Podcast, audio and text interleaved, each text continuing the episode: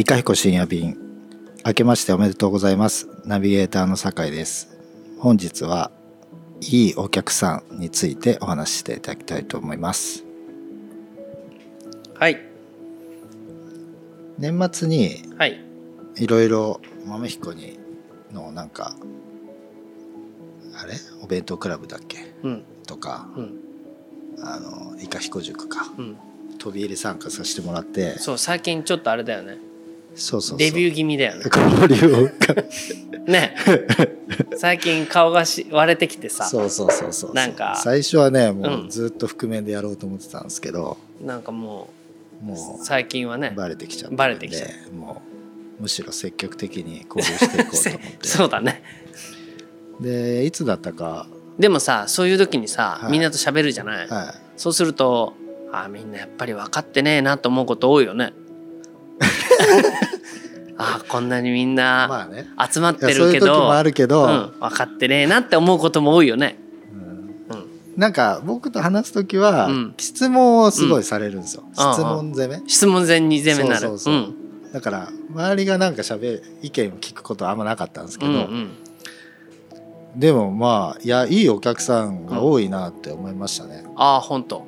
ああ今日のテーマそう、うん。それでしようと思ってなるほど。なんかそう、いやいい振りだなと思って、いや井川さんはその、うん。分かってねえなっていうこと多いって言ってたけど、いやそんなそそうでもない。そうそうでもなるほど。結構すごいみんなあーなんかこういうお客さんうにん。支持されてるうん。カフェってなかなかないんじゃないかなって、なるほど。その辺をねむしろ聞きたいね。どんな風にうん。酒井君は見ているかっていうね。うん。あと今後それをどうしていったらいいか。そうですそれね、についてね。うん。うん、なんかいやなんかみんななんかそうですね。いや豆彦のことの良さをなんか深いところでうん。いいなんか多分な最初はかんなんとなくだと思うんですよ。うん。通い始めたのって、うん。なんか目的を持ってきてるわけじゃないからね。そうそうそう。なんとなく。でもそのなんとなくに、うん。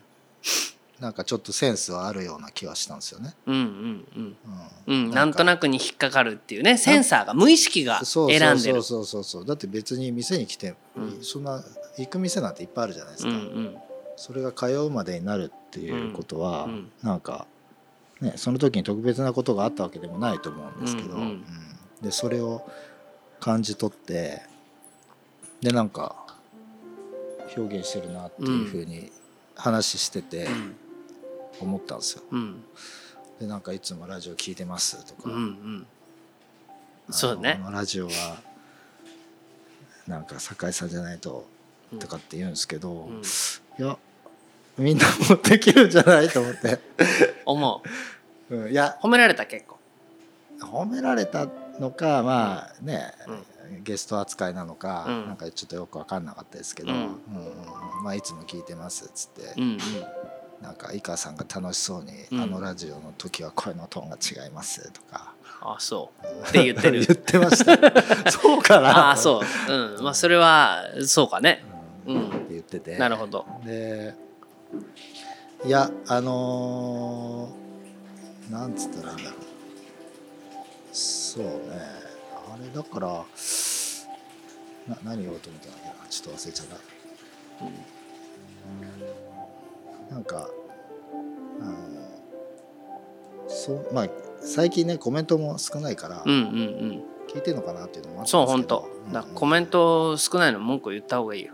僕言うと書くから言わないと書かないから。そういうもんなんですかね、なんかあーなんか面白くなかったのかなとか。そう。気にしてるからって。そういうふうにもうコメント少ないとやめるぐらい言うと急にで書く。で まああの集まりがイカ彦塾だかうん。ら、うん。まあこんな感じでラジオ僕は考えてるっていう話とかはしたんですうよ。ん。でネタバレするのは野暮だけど、うん。まあ、イカ彦自体がネタバレみたいなもんうんだから、うんまあ、言うけどって言って、でいやなんで他の人でもあのできるんじゃないっていう話をしたかっていうと、うん。まあいつも僕あこういう話をしてこんな感じになってこう転がってこうなったらいいなって思ってくるけど、うん。大体そうならないです。ならない。ああ。で ラジオがね。そうそうそう。まあすごいいいところまで行くことも多いし、うん。うん。あそっちにそっちじゃないないなっていうこともあると。うん。で、うんそっちじゃないなって思った時にあの聞き直すまあうん。大体毎回うん。聞き直すんですけど、うんうん。聞き直すのはもう嫌だなと思いつつ聞くんですよ。うん。そしたら聞いてみるとね、うん。面白いじゃんと思って。うんうんいやこれ多分井川さんのおかげだなとう思って、ん。そっちに仮に行ったとしてもねそうそうそう思ってた通りにいかなかったとしても。そうそうそうそれなりにね、うん。うん。うんうんまあ自分がうまくやったなっていう時もあるけど、うん。うん。なんか何回か前なんて、ね、ちょっと収録手伝ってる子が泣きながら隣でやってて もう気になっちゃってもう話に集中できなくて、うんああと思ったらっていうこともあったりね。あったりしてね。やっぱり人間がやってるから。そう、うん。うん。周りで何が起きてるかにすごい影響されるんで、はい。でなんかねでなんか休みの間うん。あのある人のうん。Facebook をずっと見てたんですよ、うんうん。Y さんの。うん。うんうんアメリカのことすごい上げてるから、うんうんうんあのちょうど2019、まあじまあね。すごい上げすぎて、うんうんうんそんな遡れなかったですけど、うんうんうん。うんずずっとね、うん。2019年うんアーカイブを。そう、うん。僕はもうイカヒ2020イカハゲの頃の。年ぐらいうんにそう復帰したから、うんうんうん。あ去年でこんなあこんなことやうんってたんだ、うんうんうんなるほどね、うん、それで？うん。いやそれだけでも随分、ね、まあまあすごいすごいですすごい熱量だよね、うん。うん。彼女がラジオやればうん。白いのにぐらいのね、うんうん。まあ、全然喋んない人みたいうんな。そうね、うん。そうそうそう。いやなんかそれぞれうんなんか質問してくることもなんか鋭いし、うん。うん。まあそういうふうに答えてもうん。いやだから井川さんがなんで逆にわからないとかってうん。言うのかなと思って、もしかしたらうん。井川さんのラジオとか聞いてるうちにみんなうん。井川さんの井川さんみたいになってきてるのかもしれないですね。あ逆にね。逆に。うん。なんかねあ全然関係ない話だからね。はい。あ関係ない話でもないんだけどあのーホテルと旅館の違いっていう話を言ってきたスタッフの子がいたのよ。はいホテルと旅館の違いっていうことについて、まあ、どっかのなんか文章を読んだらしいんだよその子は。はいでそのまあそその文章によると ホテルっていうのはサービスをするからサービスをするものだと。はで旅館っていうのはそのホスピタルっていうかね。うん。ホスピタリティ。そういうものだと。その違いがあるんだと。旅館とホテルの違いはサービスとホスピスの違いだっていうようなことが書いてあったらしい。はいでそれによればよ。サービスっていうのはもともとの語源がスレイブだから。はい。まあ奴隷。つまりお金をもらってる以上はあなたにまあ使えるという関係でお金を払ってくれればまあどんなことでもするとはい。いうのがまあホテルでそのまあ旅館でいうとこのホスピスっていうことはまあ癒しっていうことからするとねうん。まあお客さんとの関係が対等だと。はい。何でもするわけでもないしこっちが嫌なお客にはもう来なくていいとも言うと、うん。そういうふうにまあなっているんですよと。でわ私たちはまあ旅館を目指したいっていうようなことがその文章には書いてあったらしいのよ。はいでまあそれを読んだ子が「まあ豆彦もそういう意味では旅館ですよね」と。うんそのスレイブなことはねししないと。その深夜便みたいなこと言いますね うんね、そういうまあホスピタリティっていうものは、はいでもそういう人がね、まあ、豆彦だ 私は豆彦に入って豆彦を通してうん。あそういう考え方があるんだと知ったと。世の中はみんなスサービスしかないと思っていたと。だけどまああそういう考え方があるんだなと。で実際豆彦に入るとあ豆彦だけがそんなことをねうん。考えてやっていてうん。なんか本当に豆彦っていうのはもう稀有うん。と思っていたけどそういうふうに思って旅館をやってるっていう人もいるんだと。うん。つまり豆彦っていうのは one of one ではなくてうんうん。 one of them なんだっていうことに、えーを知ってね、まあ、心強いという気持ちとともにうん。なぜこれほどサービス、まあ、スレイブ的なものが世の中にはびこっているんだ。うんなるほど。で同級生というかね自分たち若い子だから若い世代はどうしてそれをねで若い子たちは、まあ、自分はたまたま幸運にも豆彦を知ったしで豆彦を取り巻くような人たちも知ったし、はい。そういうものを通してあ世の中には豆彦みたいなものもあるんだ。いやなんなら伝統的にそういうものの方が多くてうん。それがなぜか駆逐されてうんうんうん今はもうサービス一辺倒みたいになっちゃっていてで私たちはそれが当たり前と思って育った世代だからうんうんそれいうものしかないと思っていて、自分が仕事をする働くということはそういうところに、えー関わる。ことしか選択肢としてないんだうん。と思っていたけれどそれを例えば友達や自分たちの同級生同窓同,、まあ、同世代になぜ浸透しないのか。でもしその子たちがそういうことがつまり、えー全てお金で世の中はそのサービス一辺倒だっていうものじゃないんだ。そういうものが昔はそうじゃない世界があって自分たちもそういうものに関われるっていうことを知ったとしたらはい。とても心強いんじゃないか。うん。でそういう可能性を豆彦はなぜね、あのー広まらないんだろなるほど。う、うん、っていうようなことをね言われて、まあ、それも同じようなことだよね。そうですね、うん。まあ、広まらないのはまあそんな難しい理由はないと思うんですけど、うん。分かりにくいからっていうことだと思うんですけど、うんそうですね。その子はだからうんなんかあんまよくわかんない話でしたね。僕的には。あそう、うん、いや違いますよ、うん。そのサービスとかうん。とうん、住みたいティ、ピスうん。そんなまあだから今そういうまあ僕が思うのは、うん。昔はうん。あの牛丼屋にさえうん。ちゃんとしたサービスがあったと思うんですよ。うんうん。まあそのうんうん。なんていうか。うん。まあだからそれはあれだよね。今のちょっと言い方するとうん。話が混乱するから、はい。あえて言葉を変えるとするとうん、昔は牛丼屋ですら作法があったよね。そうですね。うん、うんうんいわゆるサービスっていうこととは違ってまた別につまり今のサービスっていうじゃあちょっともう一回定義を整理するとそうですね。今の定義っていうのは例えば金さえ払えばうんまあ何やってもいいと。だからなんかでまあ払ってくれればなるほど。うんそうそれで言うと、うんあなんとなくわかりました。だかうんら昔は、うん。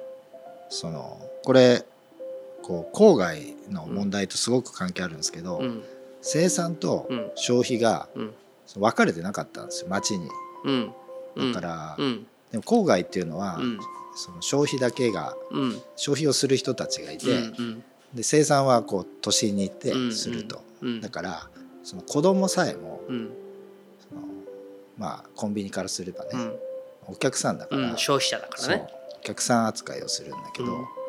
別に町の駄菓子屋のおばあちゃんは子供に説教とかするじゃないですか,、その関係性が対等というか、うんうんそのまあそういう意味で、うん。まあ、そうそういうことなのかなと思って、うん。まあ、実際あのーまあ井川さんもようんなんだっけあの食事会の時で お客さんに怒ってたじゃないですか。うん。早く食べろみたいなうん。しなしなになるみたいな、うん。うんまあだからああいうものだったと思うんですよ。うん。そのだしうん。例えばなんだろう。あのまあラルフ・ローレンとかね、うん。ニューヨークとかで行くとう、ん。もうあのすごいじいさんの昔からいるうんうんうん店員とかがいうんて、うん。でも若者が無作法に来たら、うん逆につまみ出すとか、お前は客じゃないみたいな、まあ一方でね、まあ、それ僕はもう大学生ぐらいの時にああ変だなと思ったのは、ちょうどなんかブランドブームとかになって、そのグッチとかのね百貨店、なんかそういうえっ、とテナントじゃなくてなんかまあ日本法人作ってお店が出るようになって、そういうブランドの90年代とか増えて、こうピシッとスーツ着た女の人がこう手袋して、こうなんかうやうやしくやってるんだけどその相手が高校生みたいな、ギャルって言うんですよいわゆる女子高生とか、そういうギャル男とかに対してこうやってるっていう、うん、なんかこれおかしくないかっていうのをやっぱ思ったし、で僕はあのレストラン働いてて最初になるほどなと思ったのはまあお客さんと店員は別に対等だからへりくだる必要がないっていう話を最初に言われて、うん、まあ場面によってはねまあ確かにこっちの方が詳しいから、うん、まあ、ワインとかだったら、うん、だけどまあお客さんの方が100倍詳しい人とかもいるんですけど、まあその緊張とかするけどまあ普通の対等な人として会話するっていうふうなことを心がければ、まあその、こっちはお金もらってるんでサービスしてる側ですとか、向こうはお金払ってんだからみたいにならないと思うんですよ。だからそういうのってそういうのがないとかっていう話なのかなっていうふうに思ってそれはなんか旅館とかホテルとかっていう違いっていうよりはなんかそういうこうお金のよく井川さんが言うお金の話にすごい関係あることだと思うんですよね。で僕はあの髪の毛をずっと同じ20代前半の頃からずっと同じ人に切ってもらってるんですよ。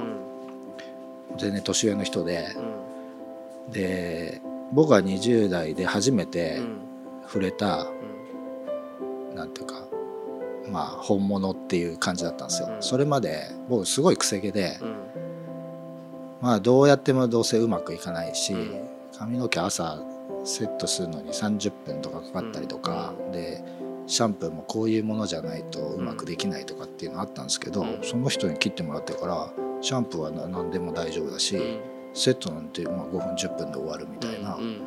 で1ヶ月に1回行かないといけなかったものが3ヶ月行かなくても大丈夫みたいな、プロプロそう。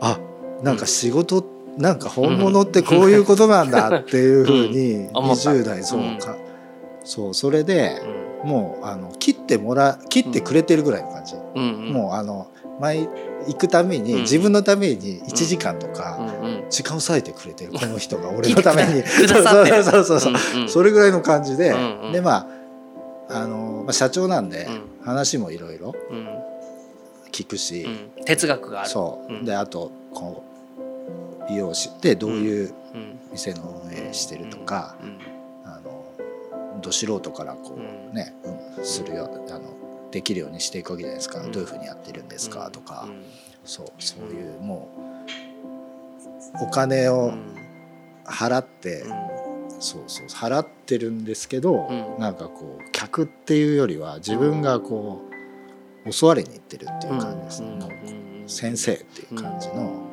まあそういうので、なんかこう店側とお客さんの関係ってそんなにこうお金が払ってるからどうこうっていうだけじゃないなっていうふうにはまあやっぱり思っては、うん、いましたね。うん、なんか、まあ、去年のね1年2020年を振り返ってみれば、うん、まあ非常に管理社会全体主義に近づいてるっていう気がするし、えー、もう遠く消えてしまったと思った社会主義的な共産主義的な考え方みたいなものが日本にはびこって日本にやアメリカやまあなら全世界にはびこってるっていうことに、まあ、絶望した年だったなと振り返ってみれば思うんだよね。うん、でもちろん、えー、また今年も新年早々緊急事態宣言出すとかって言っちゃってるから、はい、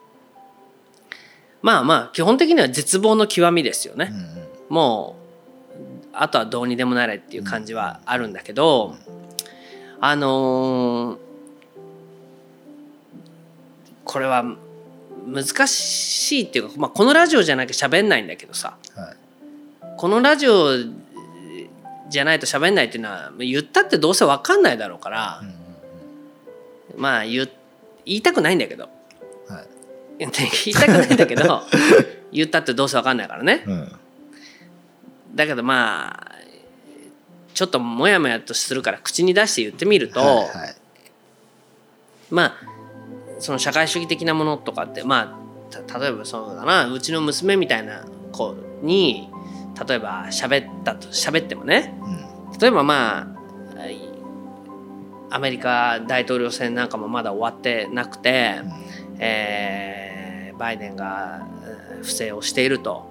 でもその不正もなんか暴かれているけどなんか裁かれることもなく、まあっていう状況がまあ例えばつ例え例えば続いていて、はい。でもまあなんかトランプって悪い人だよねみたいなイイメージだけでまあ例えば喋ってると娘がね。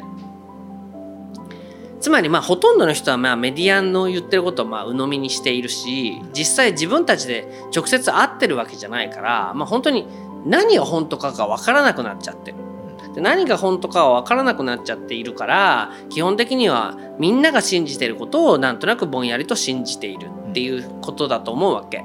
でまあ多くの人々っていうのはそんなようなものだし、ま、あのだと思うんだけどあのそのイデオロギーみたいなねその共産主義がどうとかじ資本主義がどうとかっていうようなイデオロギーの話をが好きな人っていっぱいいるから。はでもまあそれって、まあ、僕はあんまり言葉遊びだと思っちゃはい。うところがあるから、まあそんなのどっちでもいいっていうところがいどっか、はい。厳密な話じゃなそくてね。う厳密な話じゃなくてどっかあると。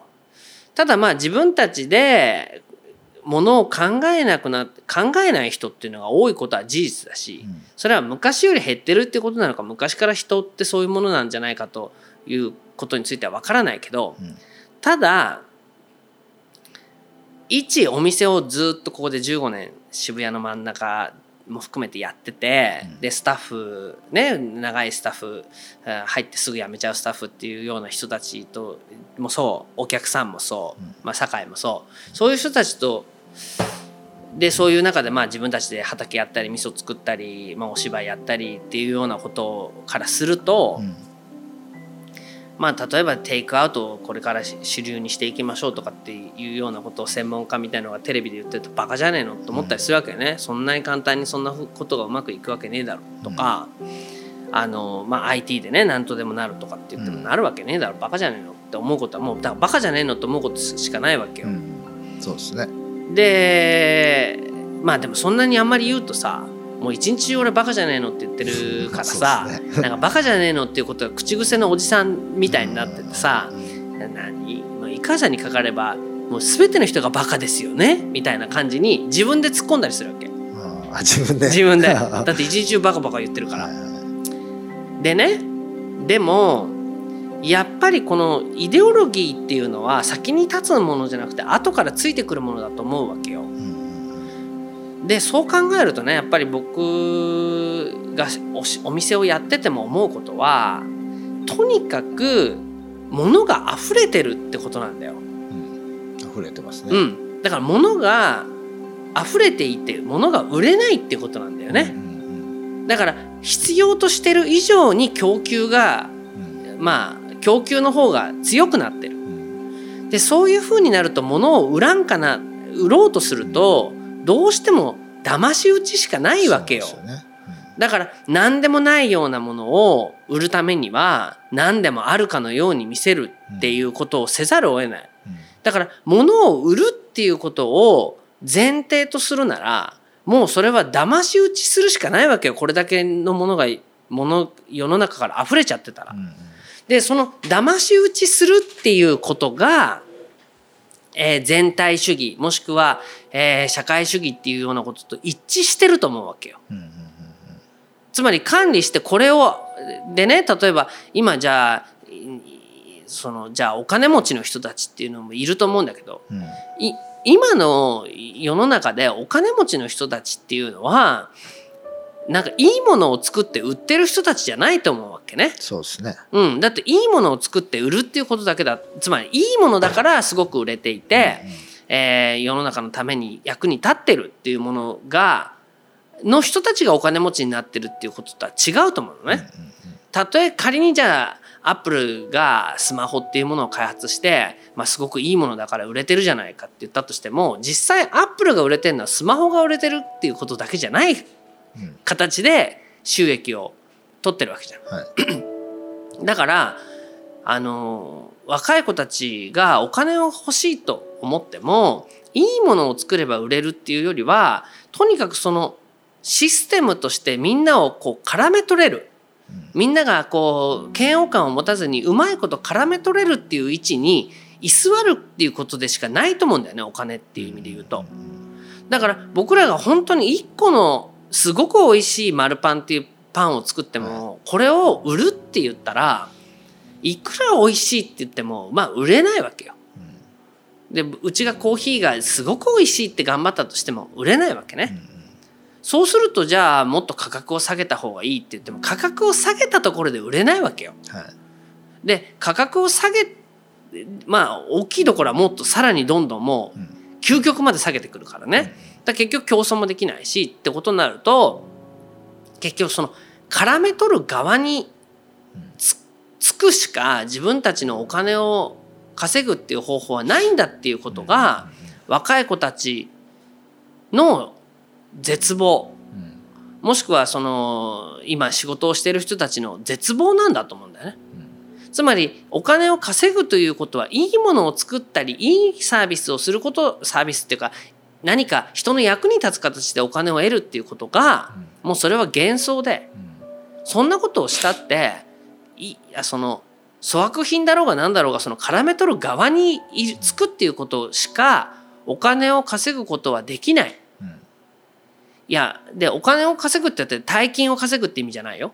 もう多分なんかこう普通にいることそのものがもうできない。まあ、絶望にうん。してる人の方がまだマシなぐらいですよね。うん、もう完全に組み込まれてそう組み込まれて、粗悪品を、うん。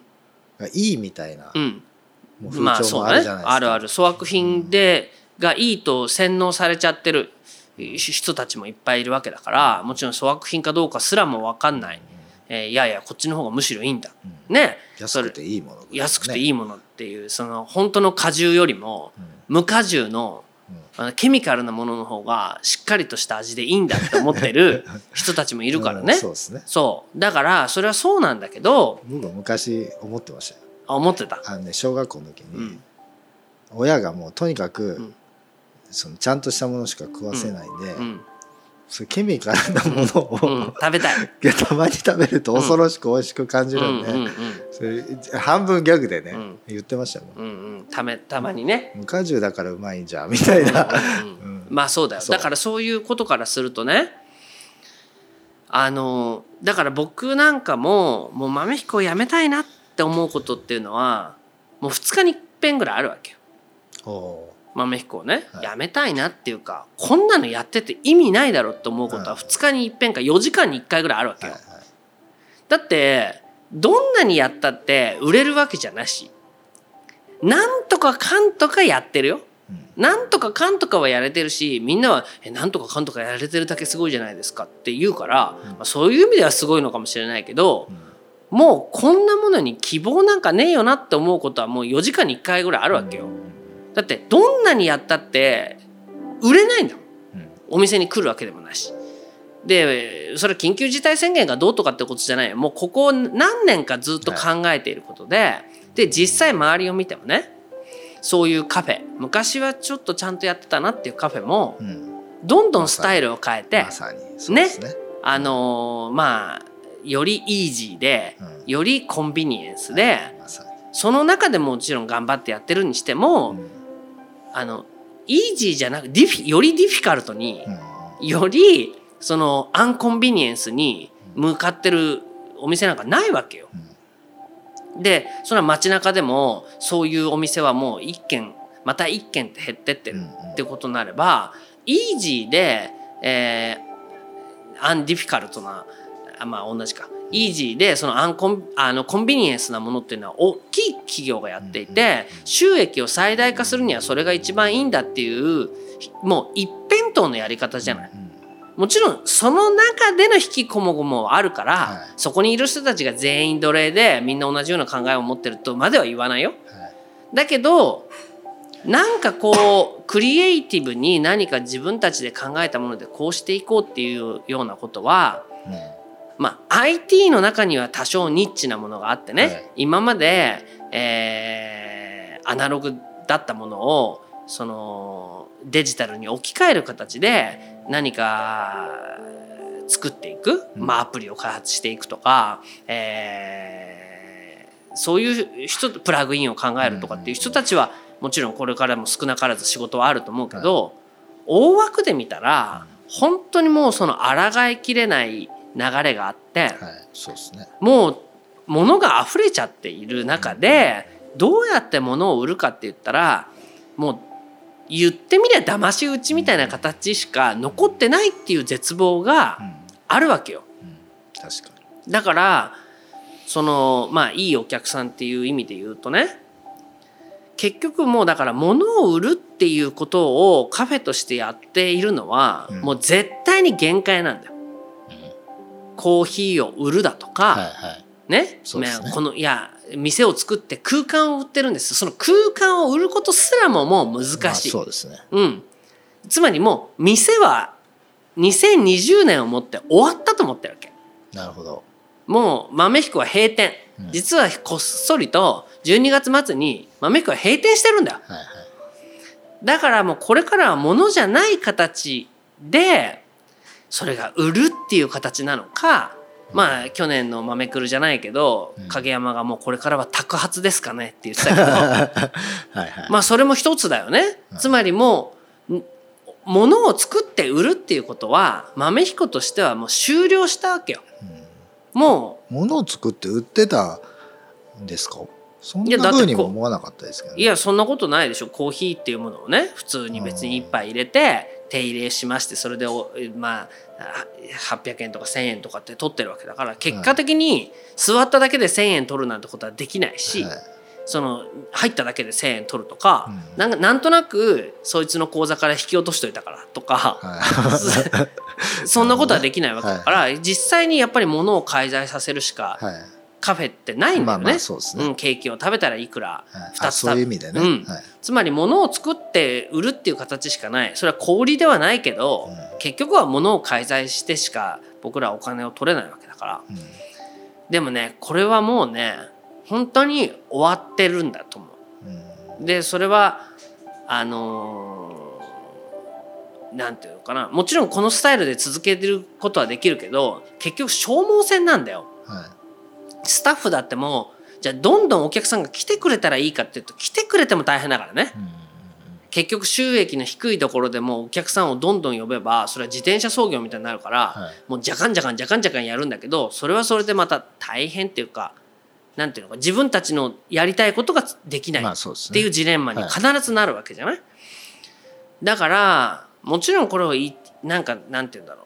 それでもやっていくスタイルにもうメニューをすごい絞って塩ラーメンしかやらない。この塩ラーメンはこれだっていうラーメンを一杯4,000円ぐらいで出して、もうスープが売り切れたら終わりだっていう商売をやっていくっていうことはできるよ。はい。だけどたくさんのヒットをハッピーにしていくっていうことになるとつまり会社としてっていうかね、組織としてやっていくっていうのも難しいそれでは難しいっていうことを考えるといいお客さんっていうより去年いたお客さんっていうのはもうだからそのカフェの終焉を見とった人っていう気がまあするね。そうかもしれないですね。だからさっきその2019年とかのうん。こうある人のねうん。フェイスブック見てたけうん。どなんかそこにいた人でうん。2020年になって来てない人いっぱいいるんだなって思ったんですよ。そうそうそうそう。あこんな人もうん。なんかこういうのに参加してたんだみたいな結構著名な人とかね、うん。うん。ああそうなんだとか思って。だから最近はもう、もうなんか僕も覚えられるぐらいにね、うんうんうんうん。いつも同じ人だから、うん。だからこう残った人はうん。そう、まあそうですよね。見とった人だから見とった。だから逆に言うと2019年で豆彦は終わって、うん。まあ、2010年は1年間弔いの日々。で本当にいた近しい人たちだけでああ豆彦っていうカフェがあったねっていう1年だったとすればさ。うんじゃあ今年どうするのかってことだよね。うんそうですね。2021年、うん。もう死んじゃった豆彦ははい。もう生き返ることはできないから、でもその時そう考えるとねそれは大げさといえば大げさなんだけど通常通り営業すればいいだけのことなんだけどやっぱりねまあ人なんだよね。うんうん。うん、結局多くの人はいらないっていう結論にしかならないんだよ。ああうん。そうですねやっぱり分かる人だけ分かればいいっていうとちょっと排他的だけれど、はい。そのそれぞれの何かを持ち寄った形のそういう場所そういうようなうんまあに要は人間関係はい。っていうのは絶対に必要だから。うん。それはいつの時代でも。だからそのそういう人間関係を構築するためのなんていうのかなその触媒っていうかね。はい触媒としてのカフェっていうものはこれはえー何者にも変え難いこはいことだし、その絶対に必要なものだっていうこれは自分でもうんあるわけ。うん。僕が豆彦を作るっていうことで豆彦っていうカフェの喫茶店だの部分っていうのはまあどうでもいいとしてはい。その誰かと誰かがそこで知り合うとか、まあ、こういう人たちがうん。あ少なからずいるんだなって世の中とは全く違う考えを世の中の流れとは違う形でそれぞれ考えてうん何かこう誰かに統制されてるわけじゃなくそういうものがなんか緩やかにこういう場所があるんだっていうことはなんか希望じゃない。うん。でそうそういういうことずっとやってきたんじゃないですか。だけどそれがお金になってたことは一度もないわけ。ああそうなんですね。そう。だからあくまでボランティア的にそういうことはやってきているけれど、うん。豆彦っていうもののその、まあ、株式会社豆彦のはいその決算書には載ってないことだよね。はその客決算書は客数かける客単価なんだからいはいその客数はどんどん減っていると。うんうんうんで客単価をそれに合わせて増やすっていうことはできないわけだから、はいはただただ終わってるわけよ。いなるほどだから今やは亡霊の豆彦があるわけね。で実際じゃあそれでも潰れてないのはどうしてですかって言ったらまあ多少いやそれはね具体的に言うとまた話長くなっちゃうけど具体的に言うと、この1月の新メニューにはい。レモンケーキをやるかやらないかっていうことは一つ論争になったわけ、なるほど。まあそうですね。流れ的に、そう中的に、はいだってレモンケーキっていうのは言ってみればうちで言えばドル箱メニューだから、うんうん今まで、まあ、ドル箱だって儲かってるって意味じゃなくてとにかくそれを目当てに来るお客さんっていうのがいっぱいいたから、まあ、去年の焼きりんごもそうだし、まあ、焼きりんごから続くその焼きりんごカンボジアプリン、うん。レモンケーキっていうところで、はいはい。その秋口から、はい。えー春先まで、はい。まあ、それを目当てに来る人たちっていうのがまあこぞっていたわけよ。はい。でもそれをレモンケーキまあこの緊急事態もそうだけど客数が少なくて、うんレモンケーキをやることで呼ぶのか。はい。もう客数が少ないことを考えるとレモンケーキなんかやっても、うんうんもう作っちゃ捨て作っちゃ捨てっていう日々なんじゃないのかと。はい。でえ去年なんかやってた、まあ、リンゴのクレープやったりとか、はい。まあ、クレープとかだったら組まなくていいし、うんうん。まあそれが楽って意味じゃないけど、まあ、そういうことをやることでうん。レモンケーキはやらなくていいんじゃない？っうん。ていう考え方ってあるじゃない、はい。もうやめるのかと思ってました、うん。そう。だからやめた方やめるんでしょ？っていう人といやでもね実際えレモンケーキが楽しみでっていう人たちがこぞっていると。はい。そういう人たちの期待がある分それを見捨てていいのかと、うん。あと実際レモンケーキをやめて本当に会社としてうん。まあそうですね、うん。存続できるのかと。うん。クレープ喜ばれてますって言ってるけどそれは酒井さんぐらいなもんだよ 酒井さんが 週に激賞してんのに。100枚も1000枚も食べてくれるわけじゃないし。ね？たかがだか1回食べて1枚美味しかったよって言ってじゃあ次頼んでくれるかって言ったらそうではない。それを考えたらレモンケーキを頼んでき来てくれる人たちの方がいいんじゃないかっていうことってあるわけじゃん。はい。むしろこのクレープはすごく美味しかったけどワンシーズンに1枚食べることでこの美味しさがつなんか噛み締める楽しみがあるねとかって言われても それ売り上げになんのかっていうことだよ。でしょ？いやだからそれは確かにそうなんだよ。そう考えると客数かける客単価っていうような当たり前のその経済っていうつまりスモール経済ね、はい。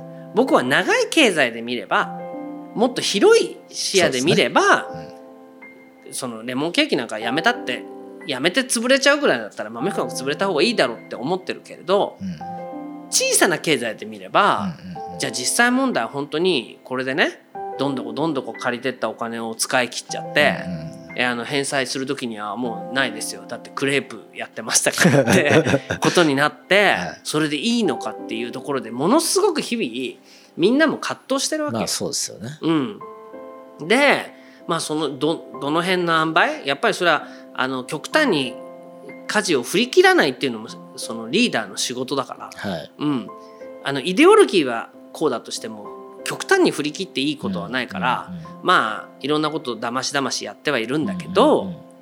そのいいお客さんっていう人たちとそのいいお客さんがお金にするなるかって言ったらこれならないんだよ。うんうんだけどでだしいいお客さんをお金にしていいのかっていう問題も別個にあると。なるほど。それはいいんじゃないですか、うん、いえでいいお客さんをいやだからじゃあねああのここ数日売り上げが低いから酒井さん申し訳ないけどさっき食べたクレープあれ10万円ですって言って「あごめん俺手持ち今そんなにないから4万までだな」って言ったとしてね「えーそれじゃ困るな。あと6万はじゃあシャツけってことだ」っていうふうにいうふうなことが粋なのかっていうね。うん。そうね。お店として、ね、お店としてうんうん粋なのかっていうこともあると。だからそれって甘えてないかっていうこととかつまり自分たちのプロとしての自負はどこ行った？っていうねそれじゃ物乞いじゃないかとかね。